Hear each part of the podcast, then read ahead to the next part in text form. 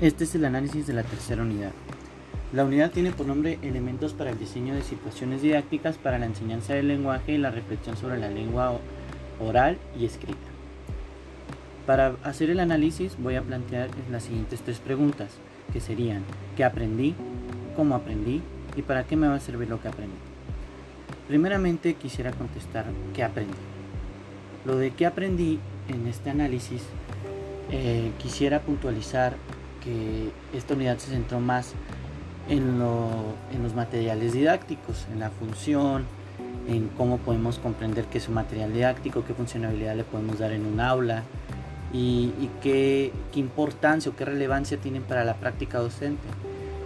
Para mí, eh, el aprendizaje que obtuve sobre los aprendizajes,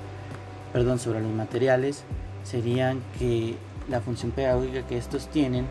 es que es estimular la expresión de la lengua a tempranas edades, ya sea a tempranas edades en educación primaria o ya sea que lo utilices para obtener o para optimizar un aprendizaje esperado. Este, tenemos que tener en cuenta que los aprendizajes esperados, que, perdón, que los materiales o los recursos didácticos que utilicemos en una planeación, en una clase, tienen que ser selectos por el mismo docente, donde él tiene que saber en qué áreas puede utilizar este material didáctico y qué funcionalidad le puede dar en un aula y qué aprendizaje significante puede tener para, el alumno.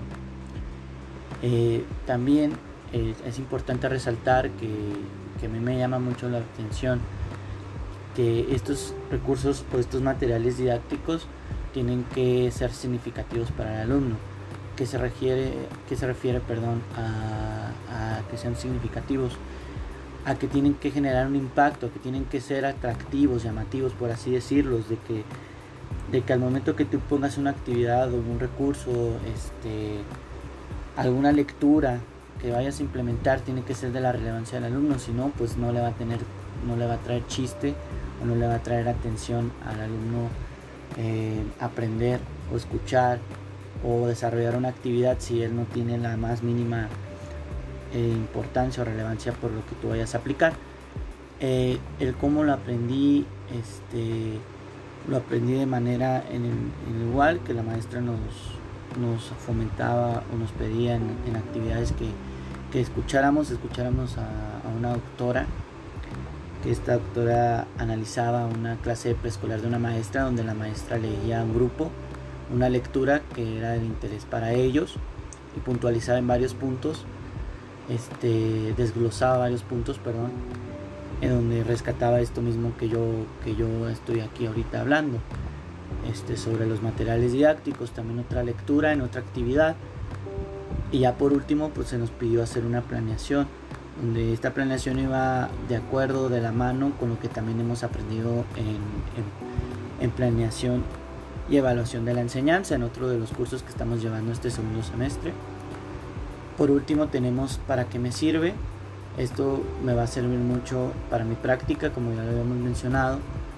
Eh, yo creo que al momento de también estar haciendo prácticas, planeaciones, tengo que saber qué funcionalidad le puedo dar a los materiales didácticos,